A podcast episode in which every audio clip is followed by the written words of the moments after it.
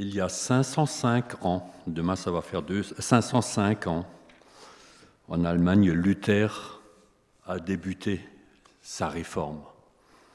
Donc il ne pensait pas que ce serait quelque chose d'aussi énorme quand il a placardé ses 95 thèses sur les portes de l'église de euh, euh, Wittenberg, et cela a déclenché un vrai feu en Allemagne, en Europe. L'idée de Luther, c'était que les gens découvrent que la grâce suffit, et il voulait donner accès à la parole de Dieu à chacun. On parlait en latin, et on pouvait raconter ce qu'on voulait, le peuple n'y connaissait rien, n'y comprenait rien. Et donc Luther a voulu banaliser la Bible, pas banaliser, euh, disons, euh, négativement, mais que chacun ait accès à la parole, d'où Gutenberg qui a imprimé sa première Bible et ainsi de suite. Je voudrais parler aujourd'hui d'une autre réforme qui a eu lieu 2200 ans avant, à peu près 700 avant Jésus-Christ, lors de l'époque, à l'époque de Ésaïe, un roi dont nous connaissons un peu le nom. En allemand, il s'appelle Hiskia, pour ceux qui se souviennent, en français, Ézéchias. Qu'est-ce que nous avons à apprendre de ce roi? L'histoire, qui, je vous le préviens tout de suite, s'étale au moins sur deux chapitres de 40 versets chacun, est vraiment instructive pour nous. Ézéchias devient roi de Juda à 25 ans. Son père s'appelait Akaz. Et Akaz s'était volontairement détourné de Dieu. Il avait créé des hauts lieux partout, sous chaque arbre on, on faisait des cultes, et en plus, il était allé vers le roi d'Assyrie et il s'est soumis à lui volontairement. Et là-bas, il a copié les cultes, il a même fait un hôtel selon l'hôtel de Baal du roi d'Assyrie, qu'il a installé à la place de l'hôtel du temple. L'hôtel du Seigneur, il l'a mis de côté. Il restait, mais il l'a mis de côté. Et voilà donc Ézéchias, ce fils, qui parvient au trône. Akaz avait même fait passer l'un de ses fils par le feu, c'est-à-dire il a sacrifié à Moloch pour avoir les bonnes grâces de Moloch. Et donc, qu'est-ce qu'il peut venir de bon du fils de ce roi? Humainement, peu de chance qu'il soit différent. Et pourtant, il nous est dit que sa mère s'appelait Abi, fille de Zacharie. Et c'est toujours important dans l'histoire des rois d'Israël et de Juda, la mère qui est là. Quand vous pensez à David, les mères qui ont été bonnes ont éduqué de bons fils en général. Absalom, on ne sait pas qui l'a élevé. En tout cas, ce ne sont pas les rois eux-mêmes qui ont fait l'éducation des fils. Et je suppose que euh, Akaz n'a pas éduqué son fils non plus. Mais cette Abi était fille de Zacharie. Et à cette époque, un peu avant, vivait un, Zacharie, fils de Yehoyoda, du temps de Joas. Et ce Yehodoya était vraiment celui qui a maintenu Israël. Joas était un, roi tout petit. À six ans, ils l'ont installé, mais ce prêtre a gardé Joas l'a entouré et jusqu'à la mort de ce Yehoyuda, Israël marchait, c'était le roi d'Israël, marchait selon Dieu. Et au moment où le papa de Zacharie, Yehoyuda, est décédé, les copains de ce roi ont dit, bon maintenant on lâche tout. Zacharie est allé vers le roi, il a dit, tu ne peux pas faire ça. C'était un fidèle de Dieu. Tu ne peux pas faire ça, tu vas amener le peuple à la ruine. Et on a lapidé ce Zacharie. C'était à cette époque, était-ce cet homme, en tout cas cette femme, Abi, était certainement une femme de foi. À cette époque, donc, les rois ne s'occupaient pas beaucoup de l'éducation de leurs fils, David, Salomon, vous connaissez l'histoire de Salomon, lui, il s'est occupé de beaucoup de choses au début, de bonnes choses, et après de beaucoup de femmes et beaucoup d'idolâtrie. En tout cas, son fils n'était pas un fils selon le cœur de Dieu. Cette femme, Abi, avait certainement une influence bénéfique sur le comportement du futur roi. Nous lisons dans 2 Rois 18 les versets 1 à 7. À l'époque d'Osée, fils d'Éla, roi d'Israël, Ézéchias, fils d'Akaz, roi de Juda, régna. Il avait 25 ans lorsqu'il devint roi. Il régna 29 ans à Jérusalem. Sa mère s'appelait Abi, fille de Zacharie. Il fit ce qui est droit aux yeux de l'Éternel, entièrement comme avait fait David son père. Il fit disparaître les hauts lieux, brisa les statues, abattit les idoles et mit en pièces le serpent d'airain que Moïse avait fait, car les enfants d'Israël avaient jusqu'alors brûlé des parfums devant lui. On l'appelait Neshhushtan, ça veut dire serpent d'airain, et on adorait ce serpent. Il mit sa confiance en l'Éternel, le Dieu d'Israël, et parmi tous les rois de Juda qui vinrent après lui, ou qui le précédèrent, il n'y en eut point un de semblable à lui. Il fut attaché à l'Éternel, il ne se détourna point de lui et observa les commandements que l'Éternel avait prescrits à Moïse. Et l'Éternel fut avec Ézéchias, qui réussit dans toutes ses entreprises. Il se révolta contre le roi d'Assyrie et ne lui fit plus assujetti. Son père s'était couché devant le roi d'Assyrie, il avait adopté la religion du roi d'Assyrie, les pratiques, et lui, il rejette ce joug. Dangereux à l'époque de faire ça. Il fait le grand ménage, comme nous l'avons vu. Le serpent d'airain conçu par Moïse pour sauver ceux qui avaient été mordus par les serpents brûlants, dans Nombre 21. Vous vous souvenez de cette époque? Eh bien, ce serpent était encensé, comme nous l'avons entendu. Il était adoré on allait vers ce serpent comme vers une divinité. Alors que ce n'était qu'un moyen donné par Dieu pour éprouver la foi du peuple. Depuis l'histoire, c'est répété, même l'Église, un certain temps, même certaines pratiques d'aujourd'hui, où on va vers des instruments que Dieu a, mis en place, que ce soit la mère de Jésus, Marie, que ce soit des saints des hommes de Dieu qu'on invoque, mais Dieu peut être invoqué directement. Il fallait du courage, de la foi pour briser cet objet, euh, culte. Hein, parce que pour Israël, il représentait quelque chose. Il a sauvé la vie d'un grand nombre. Tous ceux qui avaient été mordus par les serpents brûlants, qui faisaient confiance à regarder, qui obéissaient, qui regardaient ce serpent fabriqué par Moïse, étaient guéris, ne sont pas décédés. Les versets 5 et 6, il nous est dit, il fut attaché à l'Éternel, il ne se détourna point de lui, il observa les commandements que l'Éternel avait prescrits à Moïse, et l'Éternel fut avec lui,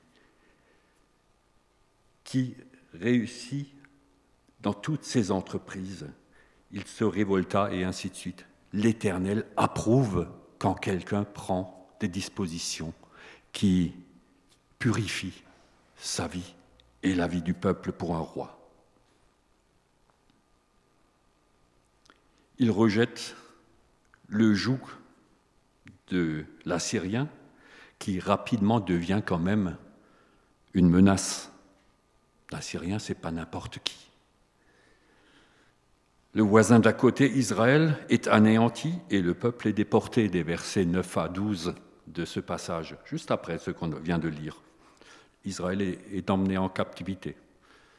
Et donc, ça, c'est la troisième année, je crois, la quatrième année du, roi Ézéchias, que Israël est déporté. La menace est à ses portes. Les versets 13 à 16, nous pouvons lire la quatorzième année du roi d'Ézéchias, donc dix ans après, Sanchérib, c'est un nouveau roi en Assyrie, monta contre toutes les villes fortes de Juda et s'en empara. Alors j'ai regardé dans un commentaire, il s'est emparé de 47 villes et a fait plus de 200 000 prisonniers, sans chérip. Mais euh, Jérusalem est intact pour l'instant.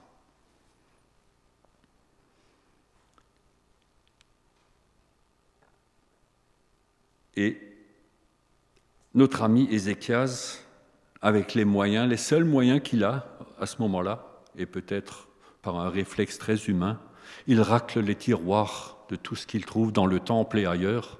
On estime à 60 millions, d'après les commentaires, j'ai un commentaire un peu ancien, de francs suisses, l'équivalent qu'il a donné à l'Assyrien pour qu'il se retire. Mais sans chérip, ne pense pas s'arrêter en, en, si bon chemin. Il a déjà pris 46 ou 47 villes, fait tellement de prisonniers, le royaume de Juda est bien fragilisé. C'est le moment pour lui. Et il s'installe, il installe, il envoie son armée, trois bons représentants, trois hommes fidèles. Il les envoie avec une armée, un gros corps d'armée, devant Jérusalem. Il s'installe près de l'aqueduc qui alimente Jérusalem en eau. Donc, c'est déjà un début de siège. Quand on peut couper l'eau, dans une ville forte, il y a certainement des puits, mais tout ce peuple, les animaux, tout ce qui était, avait besoin d'eau. Et là, on va pour parler. Trois personnes en en présence de chaque côté. Le Tartan, c'est le second personnage du chef d'État, du chef, euh, du chef d'État, c'est le chef d'État-major de Sanchérip. Rapsai Saris, c'est un officier supérieur, et le Rapchaké, c'est un haut fonctionnaire et un, un, agent fidèle du despote. Et le Rapchaké, c'est lui qui a la parole. Et apparemment, il l'a très facilement. En face, il y a Eliakim, chef de la maison du roi, Shebna, un secrétaire, et Joar, l'archiviste. Des hommes de guerre contre des hommes bien faibles. J'ai mis trois forts contre trois faibles, n'est-ce pas? Les autres, ils ont une armée d'au moins à peu près 200 000 hommes aux portes de Jérusalem. Et là, on envoie un archiviste, on envoie le chef de la maison du roi et un secrétaire pour discuter. Qui peut faire le poids?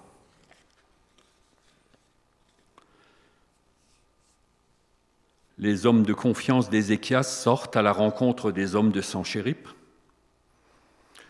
Rabchaké est vraiment un digne représentant, porte-parole du roi d'Assyrie. Il est sûr de sa supériorité. Il cherche à déstabiliser ses adversaires par des arguments humainement implacables. Tu te confies en quoi? En qui? Parce que le roi d'Israël avait dit, il faut de la prudence et de la force pour vaincre, apparemment, parce que lui, il le reprend.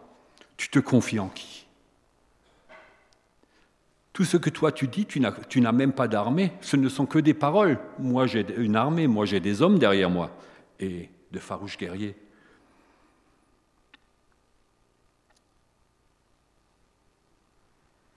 Quand tu t'es révolté contre moi, tu comptais sur qui pour te sauver hein?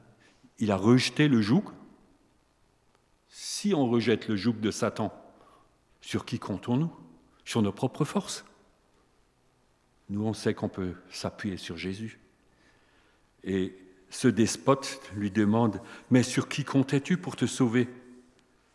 Tu comptais sur l'Égypte, n'est-ce pas? Et j'ai déjà une fois cité ce verset. C'est comme un roseau. Quand tu appuies ta main dessus, il te transperce, te blesse, mais tu n'as pas de secours de l'Égyptien.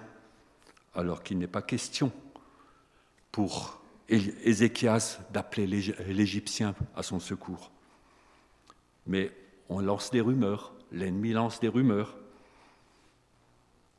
Ce roseau cassé qui perce la main de celui qui s'appuie. Et puis les accusations se font plus précises. C'est en l'Éternel que vous vous confiez. Ça, il dit bien, ce n'est pas la peine. Il ne peut pas vous sauver. Et puis il vient avec un mensonge qui paraît vérité. Ézéchias a fait disparaître les hauts lieux et les autels, ça c'est la vérité. Mais il dit qu'il était dédié à Dieu. Il a détourné les personnes. Le Rabchaké, il, euh, il dit les lieux où le peuple adorait Dieu, alors que le peuple n'adorait pas Dieu à ces endroits. Tu les as fait enlever, donc Dieu est contre toi maintenant. Et il essaye de troubler le peuple et surtout ces trois hommes. Pour diviser le peuple, il accuse Ézéchias de n'avoir laissé qu'un lieu de culte, que le temple de Jérusalem. C'est vrai, mais c'était pour rassembler le peuple, pas pour encombrer le peuple, pas pour l'empêcher d'adorer Dieu, c'était pour l'empêcher d'adorer l'ennemi, les idoles.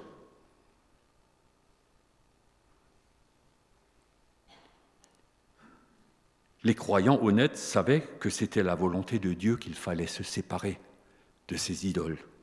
Mais lui, il mélange tout. Et c'est ce qui se passe aussi souvent aujourd'hui. On accuse des croyants avec des fausses idées. Quand vous regardez parfois les infos, c'est les évangéliques ou les évangélistes, comme on dit, qui sont la cause de bien des maux dans bien des pays. C'est eux qui sont la cause de ce que certains soient en place et d'autres non. Pour provoquer, ridiculiser le roi, il propose un pari. En allemand, Luther a traduit eine Wette. Je te donne 2000 chevaux, trouve-moi 2000 cavaliers pour les mettre dessus parmi ton peuple. Lui, il offre les chevaux pour créer un, un escadron. Trouve-moi les cavaliers.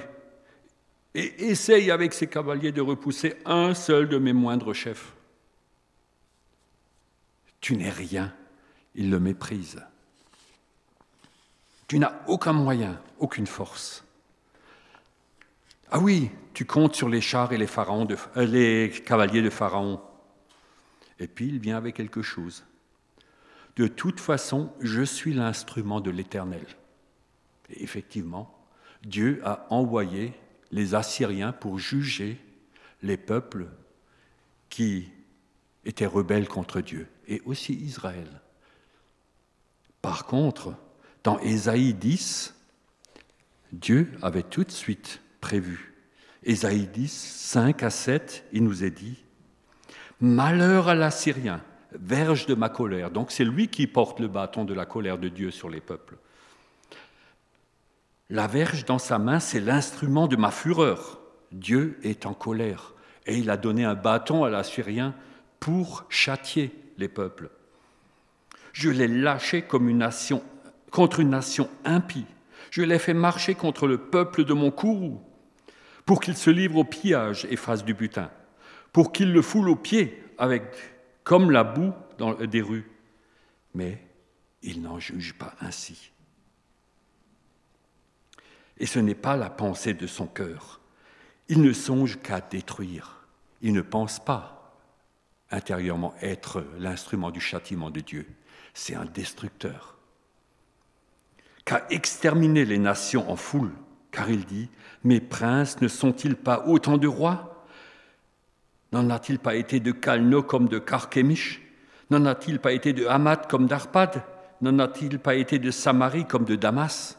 De même que ma main a atteint les royaumes des idoles, où il y avait plus d'images qu'à Jérusalem et à Samarie. Dieu a promis, a donné le bâton à l'Assyrien, à Sanchérib, mais celui-là l'a utilisé à tort. C'était pour une vengeance personnelle, c'était pour faire un massacre. Il ne se considérait pas comme le serviteur de Dieu. À partir du verset 26, nous voyons la réaction de, des trois ambassadeurs de, de Juda. Eliakim, fils de Ilkia, Shebna et Joach dirent à, à, Parle à tes serviteurs en araméen, car nous le comprenons, et ne nous parle pas en langue judaïque aux oreilles du peuple qui est sur la muraille. Rabchaké leur répondit Est-ce à ton maître ou à toi que mon maître m'a envoyé dire ces paroles? N'est-ce pas à ces hommes assis sur la muraille pour manger leurs excréments et pour boire leur urine avec vous? Alors Rabchaké, s'étant avancé, cria à haute voix en langue judaïque et dit Écoutez la parole du grand roi, du roi d'Assyrie. Ainsi parle le roi, qu'Ézéchias ne vous abuse point, car il ne pourra vous délivrer de ma main. Qu'Ézéchias ne vous amène point à vous confier en l'Éternel en disant l'Éternel nous délivrera, et cette ville ne sera pas livrée entre les mains du roi d'Assyrie. N'écoutez point Ézéchias, car ainsi parle le roi d'Assyrie. Faites la paix avec moi, rendez-vous à moi, et chacun de vous mangera de sa vigne et de son figuier et ainsi de suite. Face à ce flot d'accusations, d'affirmations prétentieuses, les émissaires d'Ézéchias, certainement un peu ébranlés, hein, quand on entend ce flot de, de puissance et de menaces, on peut être secoué. Et ils, n'ont pas d'autre moyen, ils, ils sentent juste que ce n'est pas bon que le peuple entende ça. Pour l'instant, ils n'ont pas d'autres moyens humainement.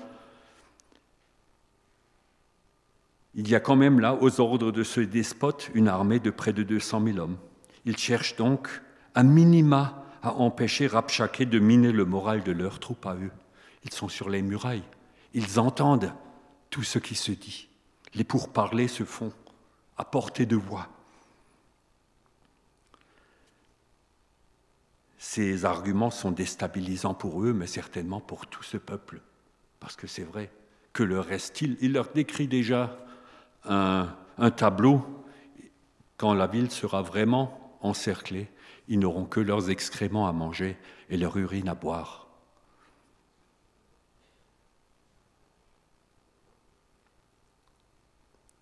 L'effet inverse, ce, cet ambassadeur n'a aucun respect. Il parle bien le judéen pour diviser. Il sait parler dans le langage de ce peuple. La parole du grand roi d'Assyrie est proclamée. Ézéchias vous trompe, il ne peut pas vous délivrer, ne vous confiez pas en l'Éternel. Et c'est là qu'il franchit un cap. L'Éternel ne vous délivrera pas, cette ville sera livrée N'écoutez pas Ézéchias, écoutez le roi d'Assyrie. Aujourd'hui, on pourrait dire, n'écoutez pas la parole de Dieu, écoutez tout ce que le monde propose. Faites la paix avec moi. Rendez-vous à moi, confiez-vous à moi. Dans un premier temps, vous continuerez à vivre comme, comme avant, chez vous. Vous mangerez de vos fruits, tout ça, vous pouvez le relire et après, je vous euh, emmènerai chez moi, et c'est un, pays magnifique, vous y serez très bien. Ça, c'est vraiment l'ennemi qui enjolive l'avenir. Mon paradis, à moi, il y a du vin, du blé, des olives, du miel, vous vivrez. N'écoutez pas Ézéchias, il veut vous séduire et vous allez mourir. Et une fois de plus, il va trop loin. Comme les dieux des nations alentour, l'Éternel n'est pas capable de vous délivrer. Et il fait le compte de toutes ces divinités, de tous ces peuples qui ont perdu leur bataille, qui ont perdu leurs idoles. Il va faire de même avec l'Éternel. Et il a un beau palmarès de nations vaincues, de divinités brisées. Et là, nous sautons au chapitre 19. Le témoignage d'Ézéchias, lu au début, nous dit qu'il s'est confié, qu'il met sa confiance en l'Éternel, que l'Éternel fut avec lui. Et je pense que ces hommes, à lui, ils avaient vu qu'il avait une bénédiction. Et c'est aussi pour ça qu'ils sont restés silencieux, parce que le roi a dit ne lui répondez pas quand ils étaient sur la muraille, laissez-le parler. Aucune parole. Et ils ont obéi. S'ils n'avaient pas, si Ézéchias n'avait pas la confiance du peuple, si ce n'avait pas été un, roi béni par Dieu, ce peuple se serait divisé. une partie serait partie chez l'ennemi, juste pour avoir la vie sauve.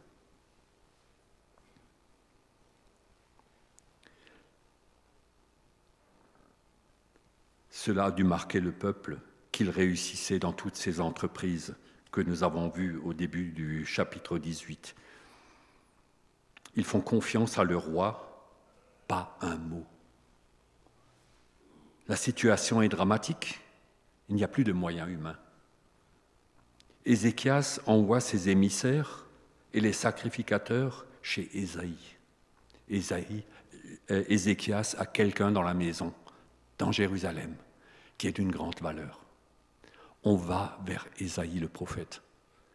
Il a certainement, c'est l'homme de Dieu. Aujourd'hui, nous n'avons plus besoin d'aller, comme je l'ai dit tout à l'heure, vers des saints ou autre chose. Nous avons Jésus-Christ. Pas de moyens humains. Lui, humblement, alors que les sacrificateurs vont à la maison d'Ésaïe apparemment, lui, il va au temple, à la maison de l'Éternel, avec les vêtements déchirés vêtu d'un sac. Il sait que son peuple, que lui-même, il a fauté, ils ont fauté. Les représentants du roi, du peuple reconnaissent leur état. Angoisse, châtiment, opprobre. Nous voyons, je vais juste retrouver ce verset,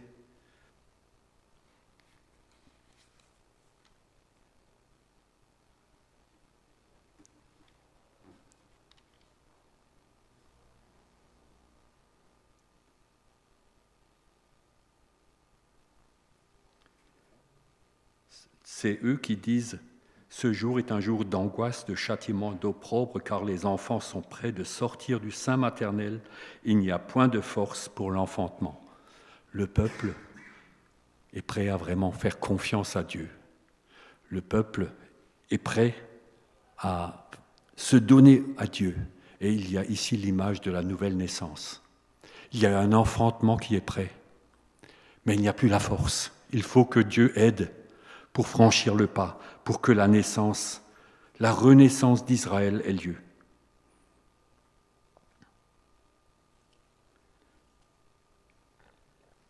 Ces hommes ne nient pas la culpabilité de Judas, ils croient à la possibilité de cette renaissance pour Judas. Mais l'ennemi semble trop fort, il les retient, il les, a déjà entourés, piégés. C'est la grâce qu'ils viennent implorer pour eux mais aussi le châtiment pour celui qui a ouvertement insulté le Dieu vivant, qui s'est affiché comme l'invincible destructeur. Et dans nos prières, nous pouvons aussi nous opposer à celui qui, ouvertement, se dresse contre Dieu, contre ses lois, contre son amour. Ésaïe leur dit, ou fait dire à Ézéchias, ne t'effraie pas, ne t'épouvante pas. Et je reprends cette image d'épouvantail. Le Rapchaké a vraiment beaucoup de paroles. Il s'est déstabilisé avec beaucoup de paroles. Il a la bonne tchetch, ce gars. Par contre, ce n'est qu'un épouvantail face à Dieu. Et l'épouvantail, souvent, c'est qu'une imitation de la force. Il faut que cet Assyrien paye pour les insultes contre l'Éternel. Ces hommes de Dieu ont vraiment croient que Dieu est le Tout-Puissant et ils demandent à ce que justice leur soit faite. Et une, mauvaise nouvelle va faire retourner l'Assyrien dans son pays. Et il y mourra de manière violente et ne sera plus. Dans Ésaïe, euh, non, dans au chapitre 19, les versets 8 à 13. Vois, tu as appris ce qu'ont fait les rois d'Assyrie à tous les pays, comment ils les ont détruits, et que toi, tu serais délivré. Pardon.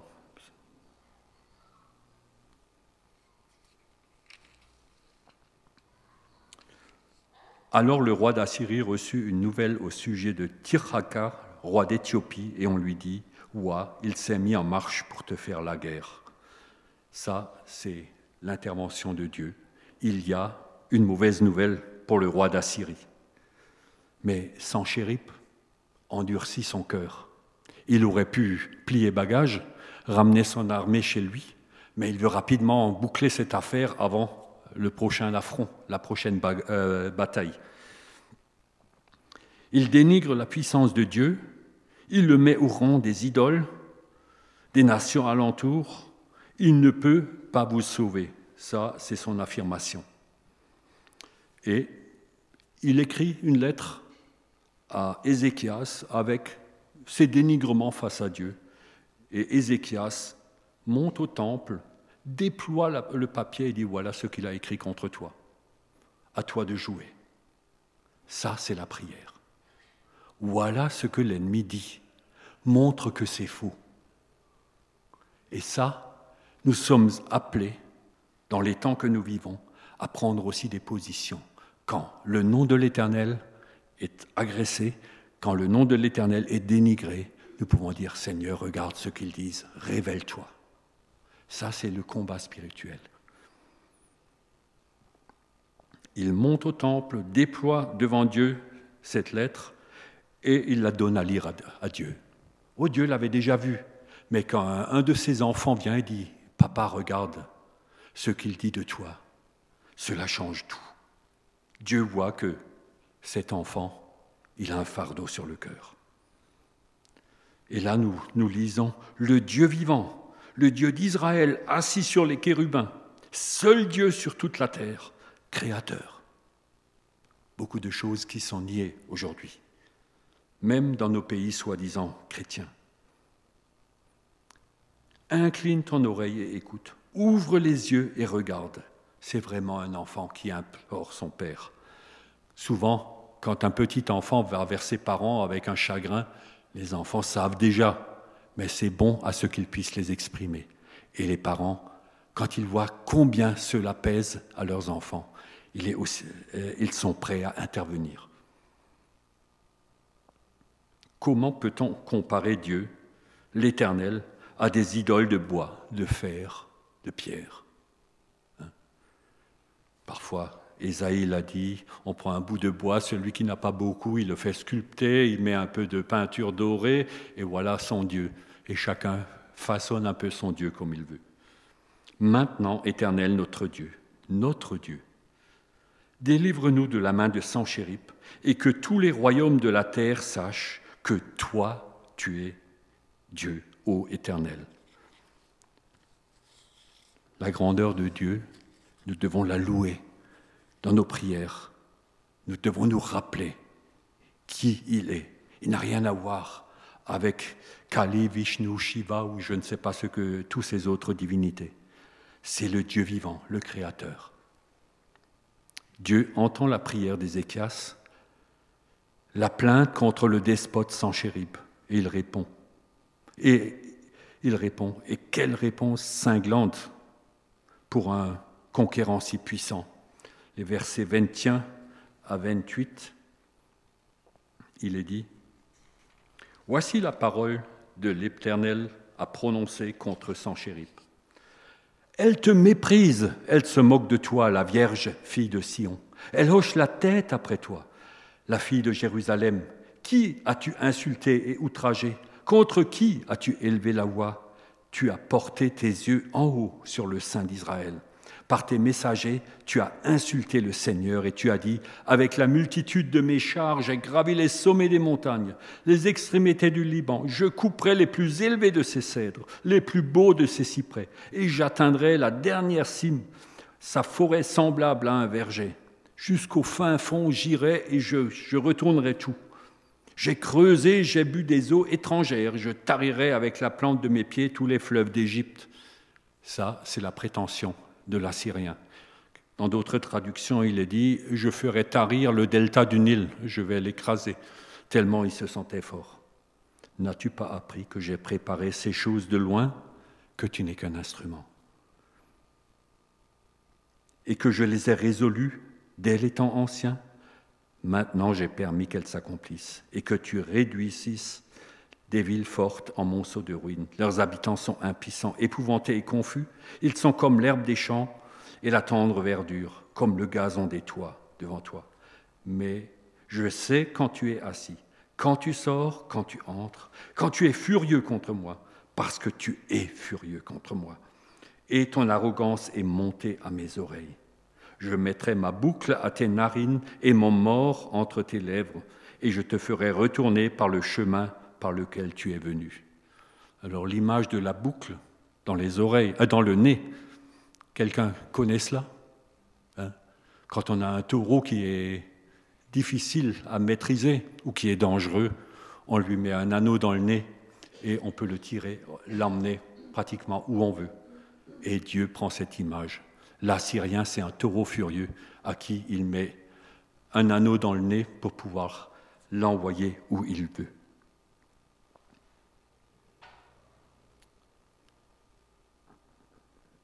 Et Dieu le mène où lui il veut. Oui, mettre sa confiance en l'Éternel, être attaché à l'Éternel, chercher sa proximité dans toutes les circonstances, c'est surtout aussi dans les circonstances où ça ne va pas, quand nous sommes oppressés. Souvent, c'est humain, mais ce n'est pas inspiré. Quand ça ne va pas, on dit, bon, j'irai vers Dieu quand ça ira mieux. Mais c'est quand ça ne va pas qu'il faut vraiment aller vers Dieu et aussi dans l'assemblée de ses enfants. C'est beau d'attendre les beaux jours, mais ils sont rares et Dieu veut vraiment que nous venions à lui, avec les lettres d'accusation parfois, avec tout ce qui ne va pas. Papa regarde. Et il aime que nous venions sans notre image, notre visage du dimanche tel que nous sommes. Aller dans son intimité, lui exposer honnêtement toutes nos situations, accepter d'être dépendant de lui. Tant que nous avons des moyens, le premier réflexe des échiases, c'était de gratter le fond de tiroir. On avait déjà beaucoup tiré dessus, sur les trésors du temple et tout. Mais là, il n'y a plus rien. Là, il est complètement dépendant. Et cela lui assure un nouvel avenir. Pour nous, Jésus est notre bien, encore plus grand. Et il est venu pour que nous ayons vraiment cette confiance dans le Père. Encore plus que Ésaïe ne, l'était pour Ézéchias. Ésaïe était un homme de confiance. Pour Ézéchias, il savait qu'il pourrait lui, poser, lui exposer toutes ces situations. Il intercède, mais Jésus sauve. Alors que devient Sanchérib? Et son armée de destructeurs Il a endurci son cœur au lieu de repartir chez lui. Dieu avait dit, ça nous l'avons lu, qu'il mourrait par l'épée dans son pays. Mais il y a, il y a encore pire. Parce que Dieu dit, il n'entrera point dans cette ville, il n'y lancera point de trait, il ne lui présentera point de bouclier, il n'élèvera pas de retranchement contre elle. Il s'en retournera par le chemin par lequel il est venu. Il n'entrera point dans cette ville, dit l'Éternel. Je protégerai cette ville pour la sauver, à cause de moi et à cause de David, mon serviteur. Et l'épilogue de cette anecdote, cette nuit-là, l'ange de l'Éternel sortit et frappa dans le camp des Assyriens 185 000 hommes et quand on se leva le matin, voici, c'étaient tous des cadavres. Énorme. Et quand on se leva le matin, voici, c'étaient tous des corps morts. Alors Sanchérip, roi d'Assyrie, leva son camp, partit et s'en retourna. Il resta à Ninive, alors qu'il était prosterné dans la maison de Nisroch, son Dieu. Ah, il en a aussi un. Adramélec et Charetzer, ses fils, le frappèrent par l'épée et s'enfuirent au pays d'Ararat. Cela va vite. Hein un si puissant Seigneur, obligé, tirer à la maison, ramener à la maison avec un anneau dans le nez et tué par ses propres fils, alors qu'il était en prière devant celui à qui lui faisait confiance, son, euh, son Dieu, une nouvelle idole, une autre idole. Il n'y a que Jésus. Amen.